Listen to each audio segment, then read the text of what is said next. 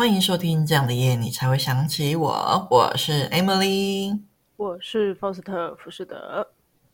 又又来到了我们新的一周啦。那这周有发生一件比较令人伤心的难过的事情，就是那个俄罗斯跟乌克兰开战。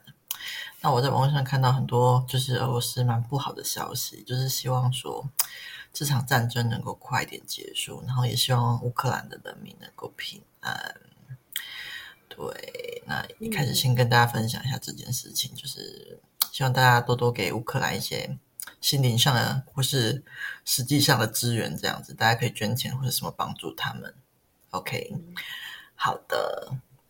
那讲完这件事，想象有战争的生活，哎，但是真的希望他们都可以好好的。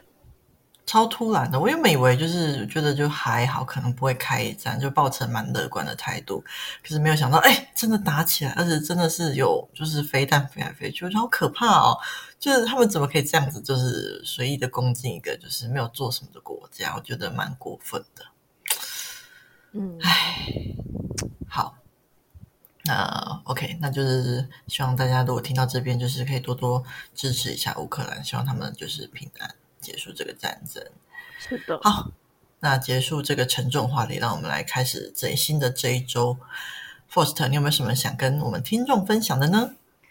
嗯，我想想，我这一周想跟大家分享雨雨女吗？还是反正就是雨女，雨女下雨的雨。嘿。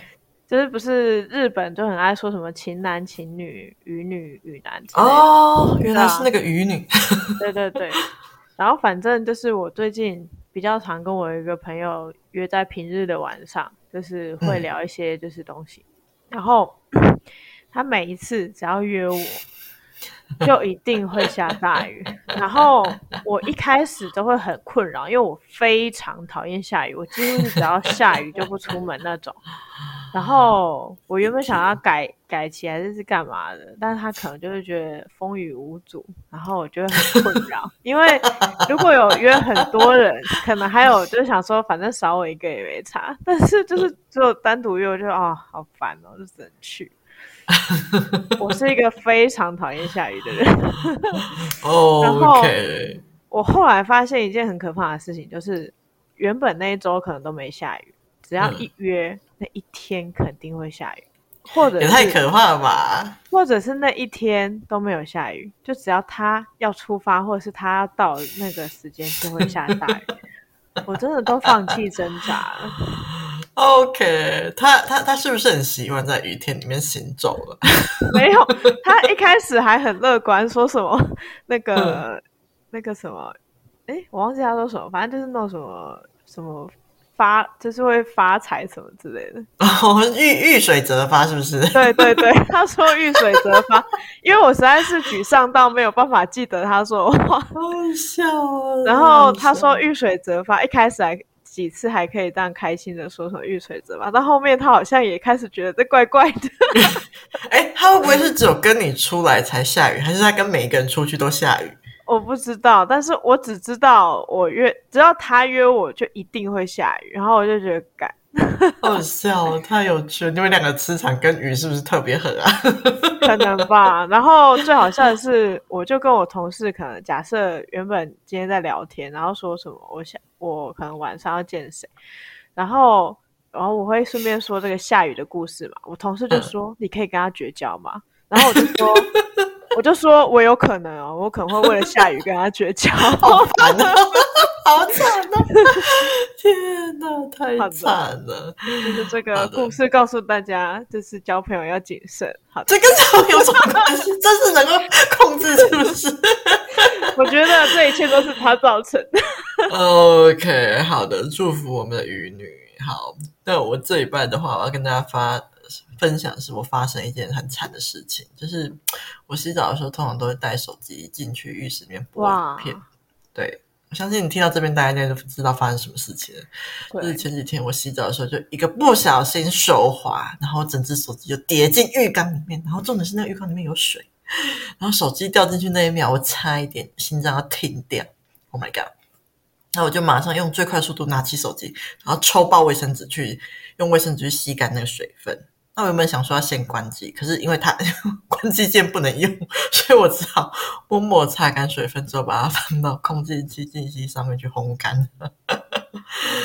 那还好的是，就是烘干完之后，它还是可以关机，就是可以完美的使用，完全没有任何的障碍，我觉得非常棒。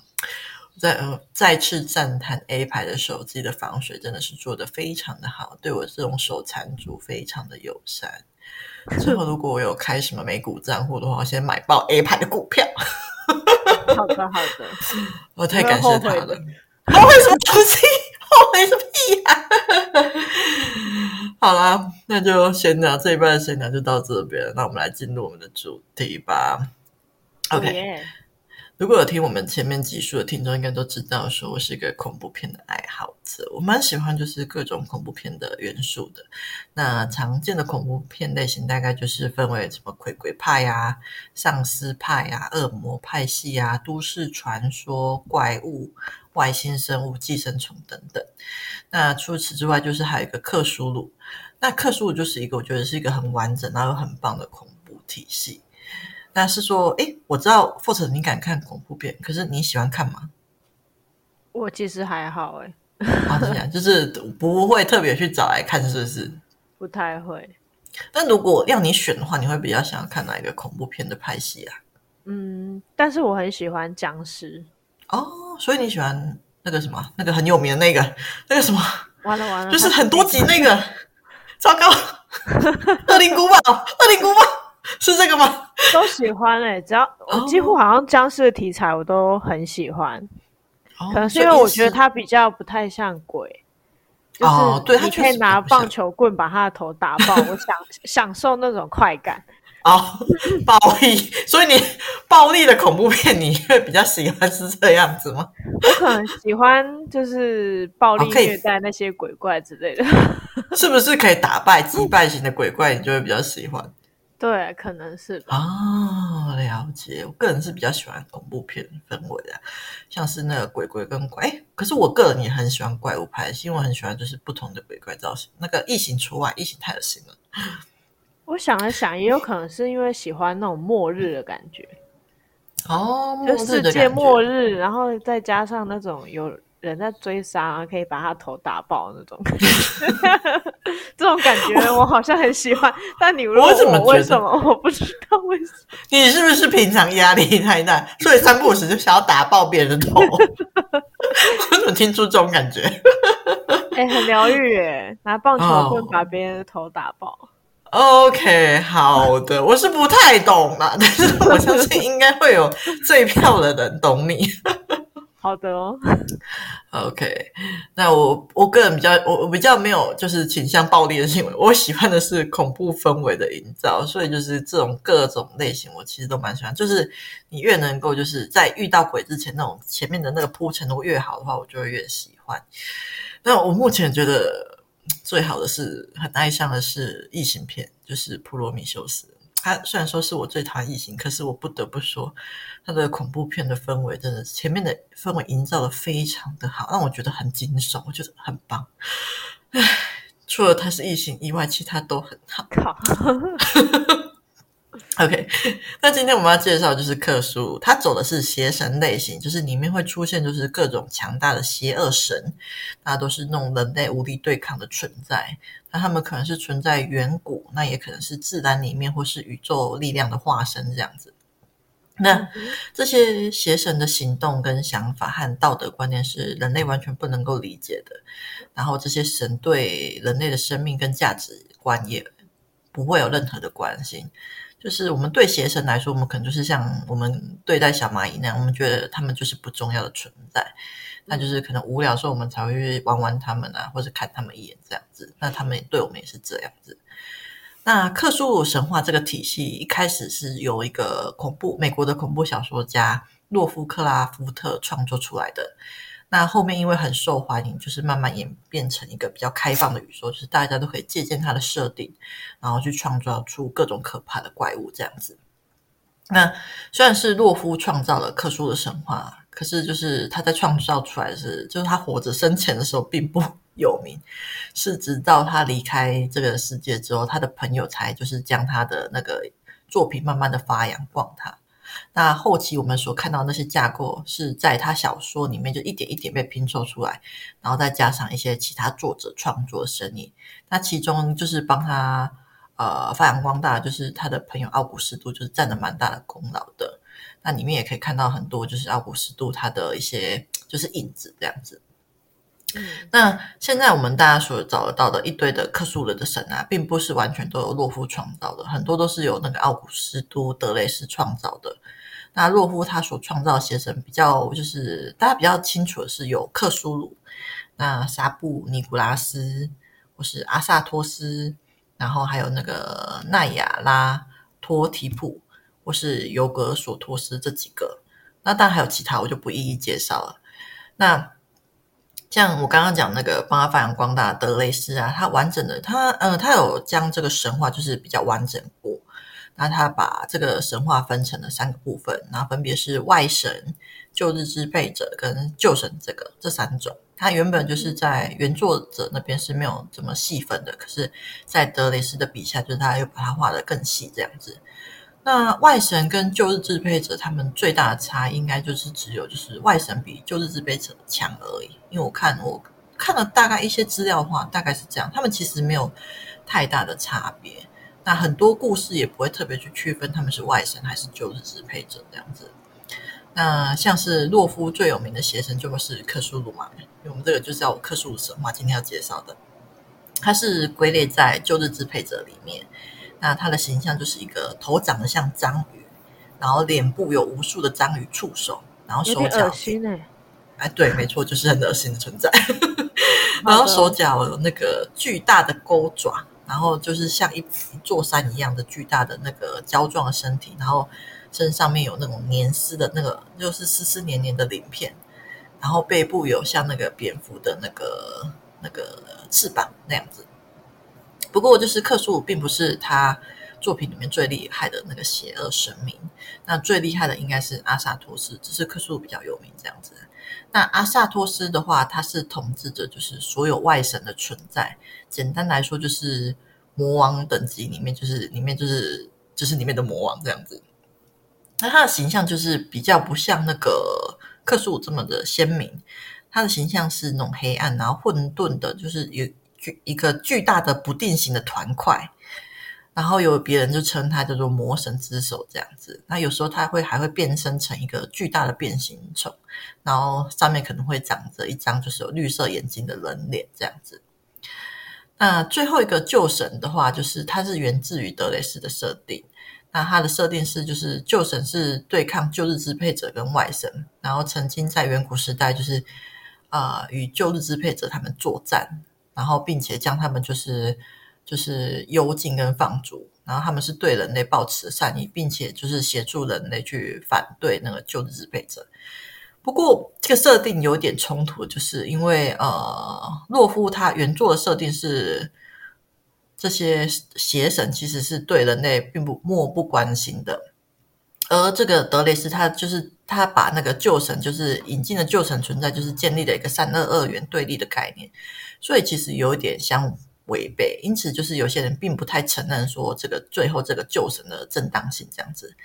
可是有另外一部分就是爱好者，就是觉得就是帮他就是完善了，换了一种说法，就是说他们解释说旧神只是因为他们跟旧日支配者敌对而已，并不牵涉道德因素，所以他们就是对人类跟人类世界本身也没有任何兴趣，会帮助人类只是刚好跟自己的那个本身利益相符，就是。帮他就是合理化这个旧神的存在，这样子，那我觉得都可以啦。就是只要有好故事，我觉得都可以接受这样子。那这里面有一个比较有名的，就是诺登斯，他的形象是一个老当益壮的人类长者，然后特征是白色的头发跟灰色的长须，然后他会那个骑着那一种神兽，然后拉动的那个贝壳战车，就是我出外狩猎。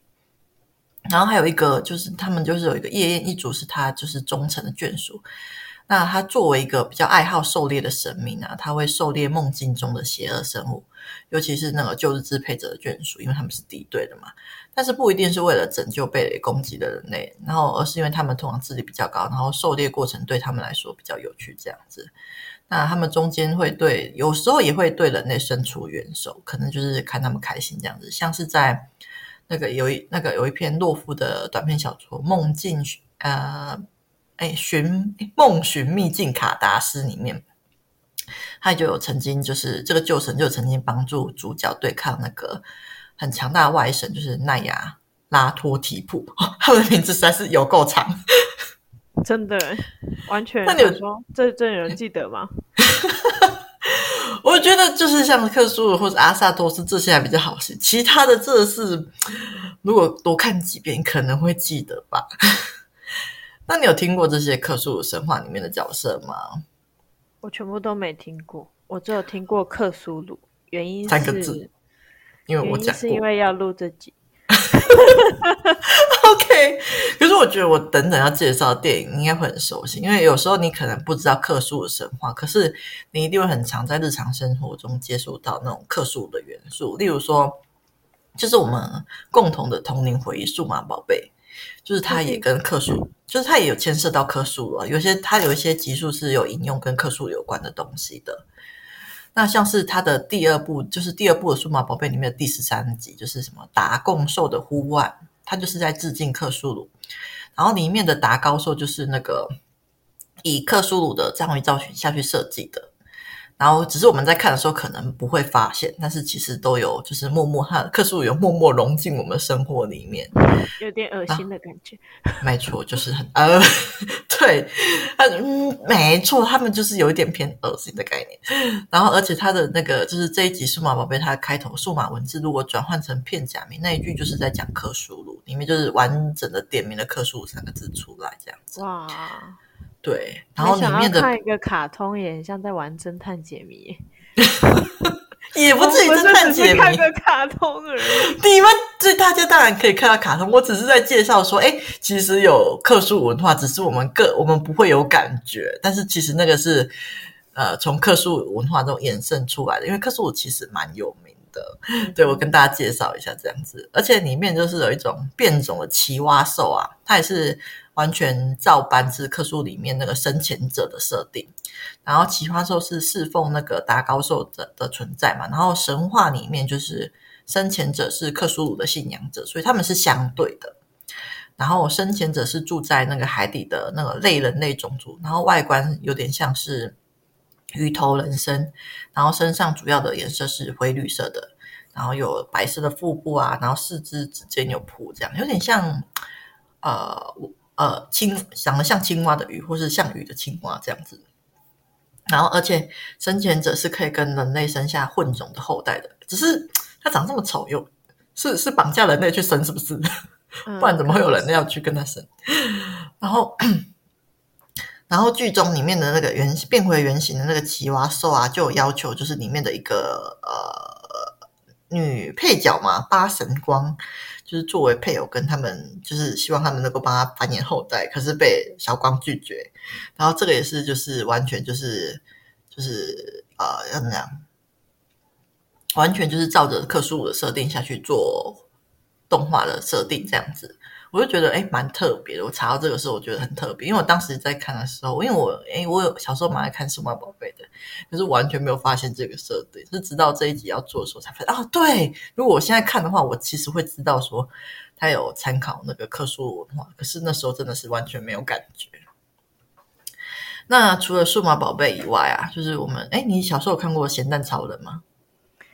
很不幸的有诶 啊，什么叫很不幸的有？到底 是怎样？我小时候超啊，嗯，我小时候超爱咸蛋超人的，我觉得咸蛋超人超帅的。真的、哦，小时候，对，小时候。希望我们这里没有咸蛋超人的迷，我觉得他们穿的衣服好丑。啊，你这个坏蛋！但是那个对啦，那个是小时候。现在我实在是有点疑惑，说为什么？我小时候怎么回事啊？不是，对，但是我小时候真的超爱咸蛋超人，我觉得他们很帅。OK，那像是他们还有别的翻译，像是超人哦，奥特曼啊，或是超人力霸王，但是我还最习惯还是叫他叫做咸蛋超人这样子。嗯哼，那还有非常多系列，其中那个迪迦奥特曼或是超人力霸王迪卡这个系列，它的最终 BOSS 邪神卡达诺卓亚，就是源自于克苏鲁神话里面的旧日支配者。呃，他的呃，克苏鲁神话原本原名是叫做加塔洛托亚啦，可是他把它翻译成卡达洛卓亚，差不多，其实差不多。对，没错。所以我其实就是他，哎，从我们很年轻的时候，他就是有默默就是潜移默化在我们的生活中了。所以就是，如果听到这一集的话，你们可，呃，听众们可以想想说，哎，是不是就是有发现说，其实是不是身边其实有蛮多克苏风格你没有发现的呢？觉得应该会发现蛮多的。OK，那接下来我们等一下来推荐电影。那在推荐，有点 讲太讲太多话，有点咳嗽，让我咳一下。应该不是 COVID-19 吧？不是，我现在很健康，很棒。很棒，对。那在进入推荐电影前呢，我想要先来定一下我认为的克苏鲁风格。因为听到现在的话，大家可能只对克苏鲁就是一个章鱼啊，不是 章鱼头的怪物。但是，对，但是我觉得我可以跟大家比较详细一下定义一下，因为我查了蛮多克苏鲁资料，发现大家感觉都不太一样。像是有些人会觉得说《异形》这部电影，有些人觉得是，有些人觉得不是。所以我想说，就是先来定一下，然后等等推荐一下，大家比较不会搞不清楚克苏鲁在哪里。那他作者本人的他说过的观点是，就是说，在宇宙中，人类的价值是毫无意义的，然后并且对所有神秘未知的探求，最后都会招致的灾难的结局。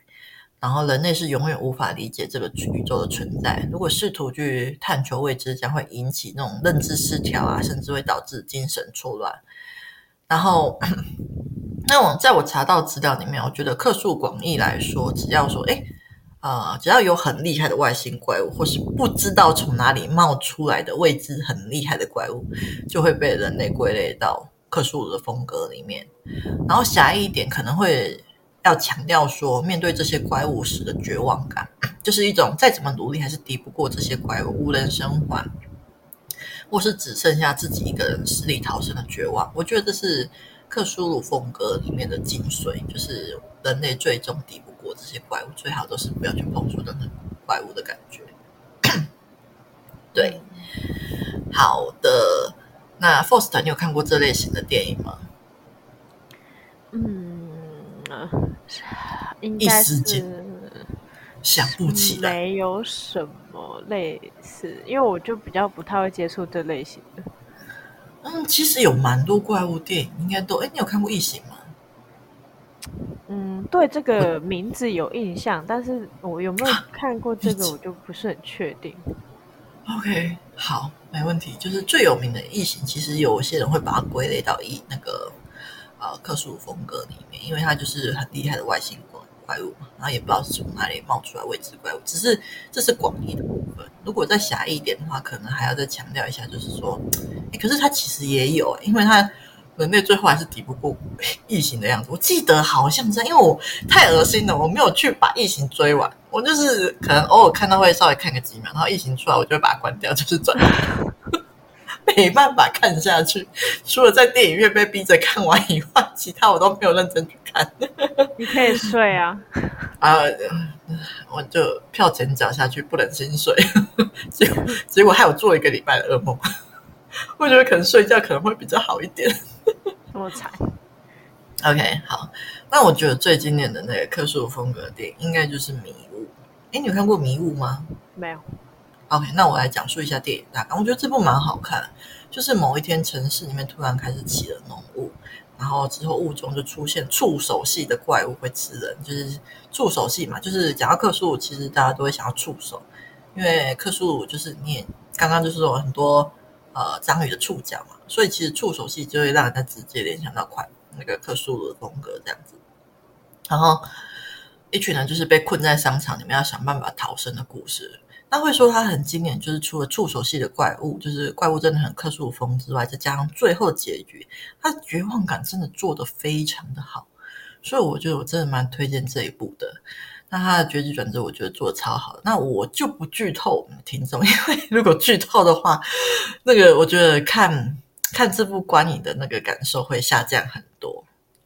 但是我很推荐这部，如果听众没有兴趣想要了解克苏鲁风格电影的话，我很推这一部。那第二部的话，《恐惧虚空》也是有很浓的克苏鲁风格。那故事是讲述，就是警官卡特在路上发现一名浑身是血的男子，然后再将他送往医院过后，在医院里面遇到邪教信徒跟很多的怪事情。那这一部算是非常重口味的，里面有蛮多恶心的场面的。如果我不喜欢恶心的画面的话，可能要斟酌一下。不过它也算是很完整的传递了洛夫克苏鲁的核心，对神秘未知的召唤，结果招致了毁灭。像是里面有一些邪教信徒想要去召唤一些比较强大的东西，结果就是招致毁灭这样子。所以如果想要了解的话，也是可以看一下这一部，我蛮推的。那我看一下哦，那在第三部。第三部是《战栗黑洞》，这也是一部经典。我现在介绍的其实都已经比较久远，因为近近代的我感觉就是，哎，我比较没有那么认真去追。可是也虽然说他们拍摄的比较久远一点，可是我觉得就是不损他们故事剧情，他们剧情我觉得都蛮好的，所以大家不用太担心，可以去看一下。那这一部的话是一九九四年拍摄的电影，虽然是部老片，可是我觉得呃，就是真的很不错。那故事是在说，保险调查员就是受一家出版商的委托，寻找一名就是失踪的畅销作家。可是因为截稿日快到了，然后这名调查保险调查员在调查过程中就发现说，他身边开始出现各种诡异的现象。然后他突然发现说，哎，这些现象好像就跟这位作他要找的这位作家里面的小说内容就是不谋而合这样子。嗯，我觉得这部蛮特别的，就是跟现代的恐怖片风格很不一样。所以，如果看腻了现代的恐怖片风格，我觉得可以看一下这部老片这样子。那它表现出的是克苏鲁核心里面的人类永远无法理解这个宇宙。然后，当你发现什么异状或开始探求真相，你将会导致精神错乱这一部分。他把精神错乱这一部分演得蛮好的。那电影中是有出现一些恶心的画面呢、啊，但是还我觉得还好，没有像上一部那么多。然后最大的重点应该是跟着那个主角发现真相的时候那种震惊感，我觉得这要这个气氛营造的还不错，蛮值得一看的，很推荐。好，那接下来就是介绍最后一部电影啊，最后一部就是科洛弗的十号地窖。那我我记得在之前推荐恐怖电影的时候，我有推荐过，这是比较擦边球的克苏鲁风格，但是我非常喜欢。呃，剧情主要是在讲说，女主角就是出了一场车祸，然后被一个胖嘟嘟大叔救了醒过来，之后发现自己就是自己身在一个地窖里面，然后那个大叔还告诉这个女主角说，外面世界遭毒气摧毁，已经不能生存了。然后所以让女主角跟自己，然后还有另外一个也是被他救的男子一起在这边生存下去。那中间当然发生了很多事情，那什么事情我就不说了。前面我觉得它惊悚气氛其实。就惊悚片来说，营造的非常好。可是最大的亮点，我觉得应该是结局。结局我看完的时候，那时候真是困惑到一个极点。说，到底看了什么？我前面看了什么？给我留下非常深刻的印象。所以这部我也推。那这部我就不透露太多克苏鲁的部分，不然就我觉得透露就直接把这部乐趣直直接讲完了。可是我相信，如果大家看完这部完整的影片之后，应该会很清楚说克苏鲁的部分在哪里。那我上面介绍了这么多部，你有看过吗？很不幸，都没有。对，好，没问题。尴尬的气氛就是这样慢慢蔓延。不会，只要你不尴尬，尴尬的就是别人啊，不是？没错，很棒。那接下来介绍完电影，就让我们来讲讲游戏吧。哎。你有在接触？你不看，你不太看恐怖类型的电影，那你有在接触恐怖类型的游戏吗？嗯，我只记得返校日吧，但我也没玩。哎，靠北，你也没有。好的，哎，所以你也不会玩那种《恶灵古堡》系列的那种游戏吗？嗯，我哎，好像 Switch，我朋友有借我一一片类似，应该是《恶灵古堡》，我在想。然后我在想，应该是然后可是你没玩，我玩了一点点，然后我发现我好像没什么兴趣，然后就把它放着，到现在还没玩。好的，了解。OK，那除了其实除诶，那除了其实除了《恶灵古堡》以外，就是其实有蛮多游戏都跟那个诶克苏鲁有擦边球。我不是说那个《恶灵古堡》跟那个克苏鲁有擦边球，是其他的，像是哎，你知道《神魔之塔》吗？嗯，知道。游戏王这些他，他他们其实都有出那种克苏鲁邪神的卡片。游戏王有吗？有有，他嗯，他可能动画动画里面，我觉得可能没有演出来。可是我去查他的卡片，他卡片是有出的。嗯嗯，没错。然后神魔之塔也有，然后像日本的龙族拼图，他们都有。所以其实就是呃，大家想要找一些就是比较嗯，在出卡片的时候，我觉得就是蛮会就是牵扯到，就是就他们应该觉得克苏应该是一个蛮好的一个该怎么讲模型吗？模组吗？就是沿用这些，我觉得还不错。那因为我本身没有很爱玩游戏，我比较喜欢看实况，所以我只找了几个介绍、跟评论、跟试玩看起来好像还不错游戏介绍给大家。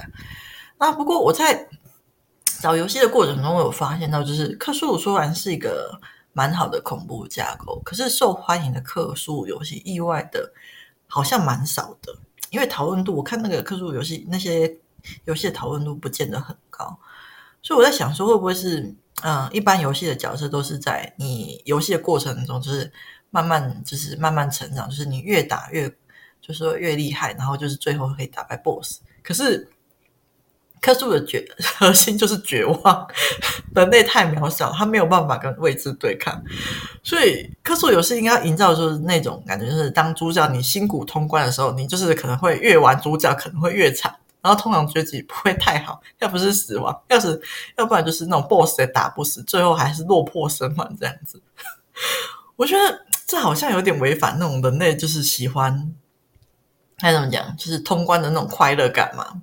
我觉得除非是很爱克数或者喜欢就是那种恐怖氛围、绝望感的，不然这玩克数游戏听起来有点自虐的感觉。对，那不过很喜欢这种绝望感的话，我很推荐大家，大家或许可以去试试我等下推荐这几款游戏啊。我有看了一下实况，我都蛮喜欢的。那第一款就是，哎，可是呃，有实际游玩体验，我不确定你们玩起来会不会喜欢。你们可以也可以跟着我一起，我等下会推荐实况组，你们可以先去看看别人玩的怎样，再决定自己要不要去玩这样子。那第一款就是《克苏鲁的呼唤》。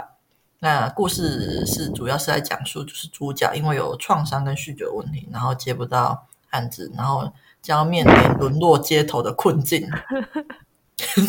真好笑吗？当别人困苦的时候是挺好笑的。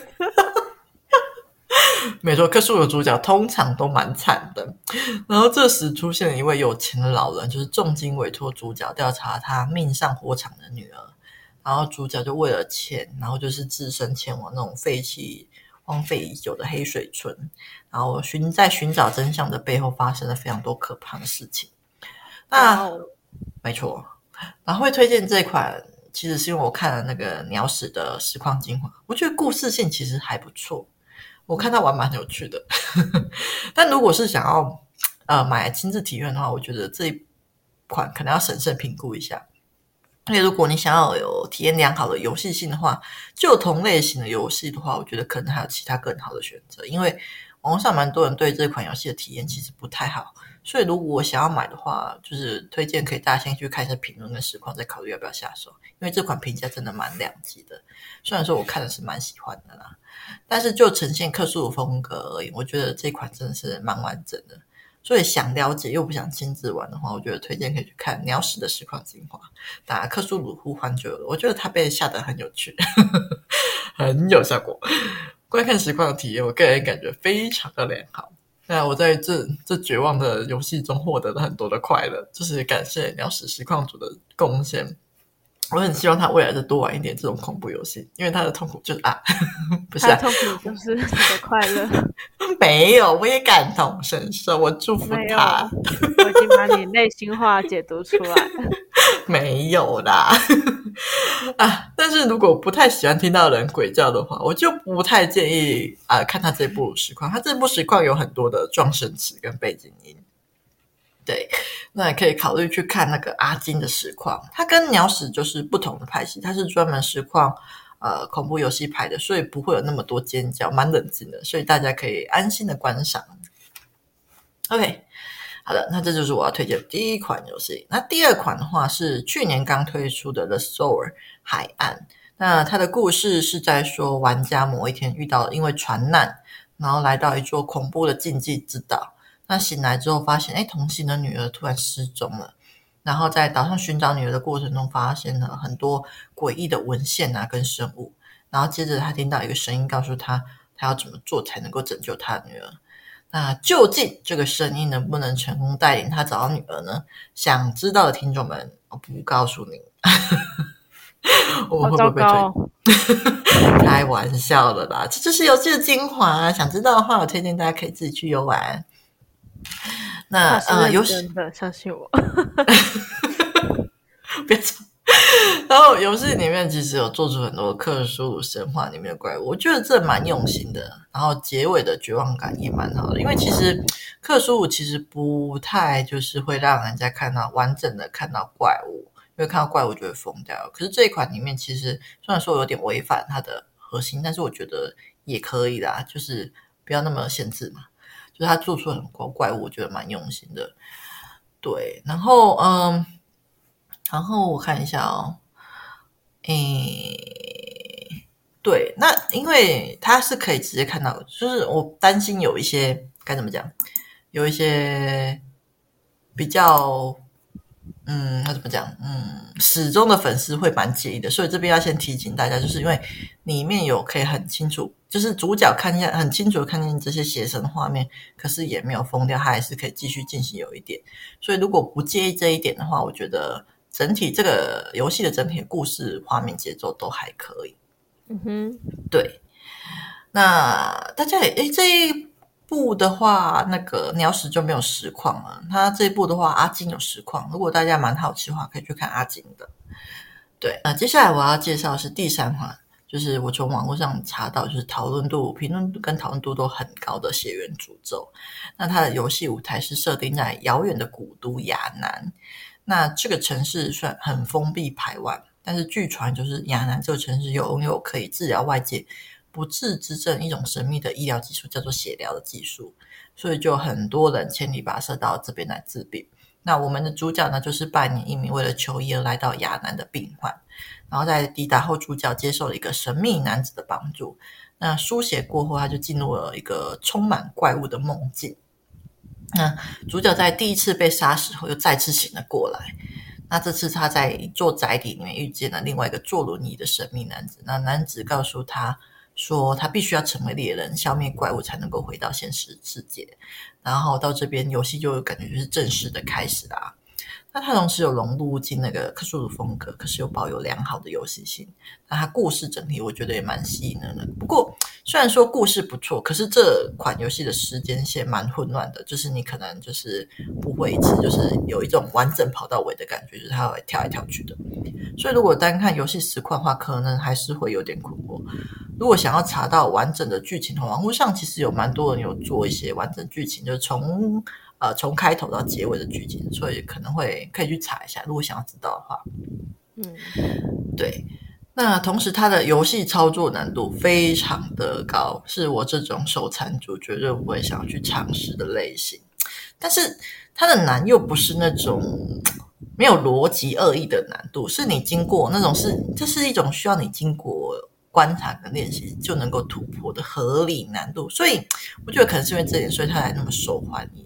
因为玩这款游戏挑战成功会很有成就感，但是我是绝对不会去玩的，除非给我钱啊！不是，上一秒说玩，下一秒马上出卖不玩，下一秒马上出卖自己的灵魂，开玩笑的。是的，我觉得你只会看实况而已。嗯、没错，我只会看实况。对，那最后就是很感谢罗富创造这个克苏鲁神话，也感谢他的朋友还有其他作者帮他发扬光大。我觉得他的设定真的很棒。然后不只是很它的设定很棒，他其实还影响了蛮多后代还蛮知名的恐怖大师，像是史蒂芬金跟伊藤润二等等，都有受到他的影响启发。就是感谢他，让我们在安全的环境下可以体验这些恐怖的心跳加速的感觉。如果听众们跟我一样没有情人，没有关系，请跟我一起体验这种恐怖版的心跳加速吧。你为什么不吐槽我？我想说，我想说，好像已经吐够了，吐够了，很烦欸。OK，好啦，那我们今天的节目就介绍到这边啦。好的，那谢谢收听，谢谢大家收听。这样的夜你才会想起我，我是 Foster 不是的，我是 Emily。记得订阅我们的 Podcast 频道呀。然后，如果可以的话，请给我们五星好评吧，并且对我们频道喜欢的话，请到资讯栏请我们喝咖啡赞助我们的频道哟。有好的留言或故事，也可以分享给我们。下一次的主题一定就会是你们的留言。Yeah! 好的，拜拜。拜。